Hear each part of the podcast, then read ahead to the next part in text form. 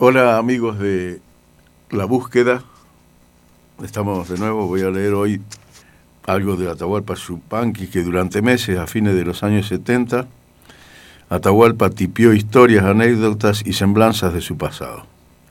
Una de esas cosas que fueron recopiladas en un libro, en este que tengo en las manos, voy a leer sobre un personaje que conoció Atahualpa que se llama Domingo Serpa. En las soledades de la puna jujeña, todos los tramos son largos. Saliendo de Abrapampa, Tres Cruces, Huacalera, Humahuaca, Tilcara, Maimará, Tumbaya, Volcán, hasta llegar a Jujuy, ahí mismo se van siete días, u ocho. De allí vino diciendo versos Domingo Serpa, poeta nacido casi en la frontera con Bolivia, en Abrapampa. Lo conocí en el año 34, el único dinero que traía eran sus versos. Con los versos pagaba el plato de comida o el vaso de leche. Y así diciendo versos de pueblo en pueblo, de aldea en aldea, de esquina en esquina, llegó hasta Buenos Aires. Cuatro meses tardó en llegar, porque se quedaba, hacía amigos y se quedaba. Tenía 22 o 23 años. Los amigos le habían publicado un pequeño libro de poemas en Jujuy que se llamaba Puya Puya. Ese es el grito que da el indio que va arriando burros cargados con sus menesteres. Es el grito que se oye en las quebradas y que asusta a las vicuñas. Ese libro está muy bien trazado, muy bien hecho su verso. Serpa también alude en su poema a su desamparo.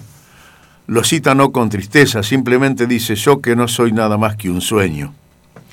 Serpa llegó a Buenos Aires y lo conocimos un 23 de agosto, día del éxodo jujeño, aquella proeza ordenada por Belgrano para asegurar la paz y la tranquilidad de toda la provincia, mientras él retrocedía hasta Salta. Cuando el ejército español entró en la provincia procedente de Bolivia, se encontró con que nada había, porque nadie dejó nada. Ni un burro, ni un caballo, ni una vaca, ni una gallina, nada. El éxodo fue total, la tierra quedó arrasada. En la escuela provincia de Jujuy de Buenos Aires, en ese año 35 se hizo un festejo grande. Asistieron los padres de los alumnos, autoridades de la educación y la cultura, algún ministro con su gente, directores, colaboradores, gente jujeña. Una fiesta muy importante. Se bailaron carnavalitos, se cantó, se hicieron discursos, hubo coros de los niños, todo lo que se hace en una fiesta de conmemoración. Y de repente con un pequeño poncho sin flecos, y con un pantaloncito gris que no le alcanzaba ni hasta la rodilla, aparece un joven peinado al medio con los dedos, pelo lacio, cara de indio colla, ojos pequeños y relumbrosos. Aparece Domingo Serpa diciendo su puya puya, los versos del campo de la puna llenos de ese lujo que da la metáfora en esas soledades, donde la poesía es tan bella, como ese poema del norte. Si yo muriera, ¿qué harías? Di, y él dice, subirme a la iglesia y tirarme de allí. Ese tipo de verso amoroso, decidido, sencillo, donde la humildad campea continuamente. Eso traía Domingo Serpa. Cuánta sensación causó este joven, además con qué fuerza y convicción le cantaba su Jujuy. Los señores del gobierno decían, qué sorpresivo, ¿de dónde llegó este joven?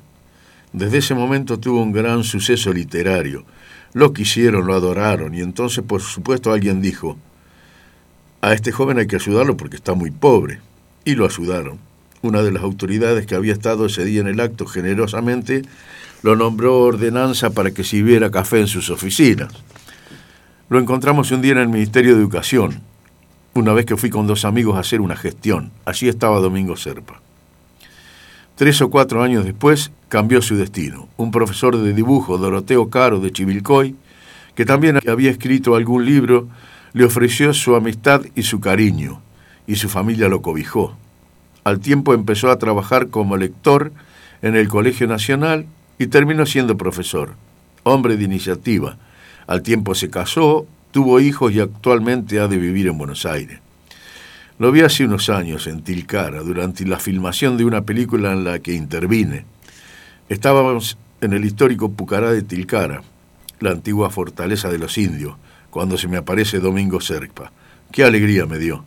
Siempre recordamos que cuando nos conocimos, yo andaba peor que él, yo había recorrido no todo el trayecto que él hizo, pero sí algunas provincias, y también sabía lo que era pasar por las buenas y por las malas, lo que es atarse al caballo con un lazo a la espuela y no quitarse la bota, para que el caballo pudiera morder el paste pero sin alejarse, porque cuando se alejaba, se estiraba el lazo y el tironcito lo despertaba uno. Así dormía en la cordillera, con las estrellas arriba y nada abajo. Solo la noche y yo. Solo no, en realidad. También estaba el caballo. En cambio, Serpa sí que caminó solo diciendo sus versos. Serpa no buscaba la raíz, él traía consigo la raíz.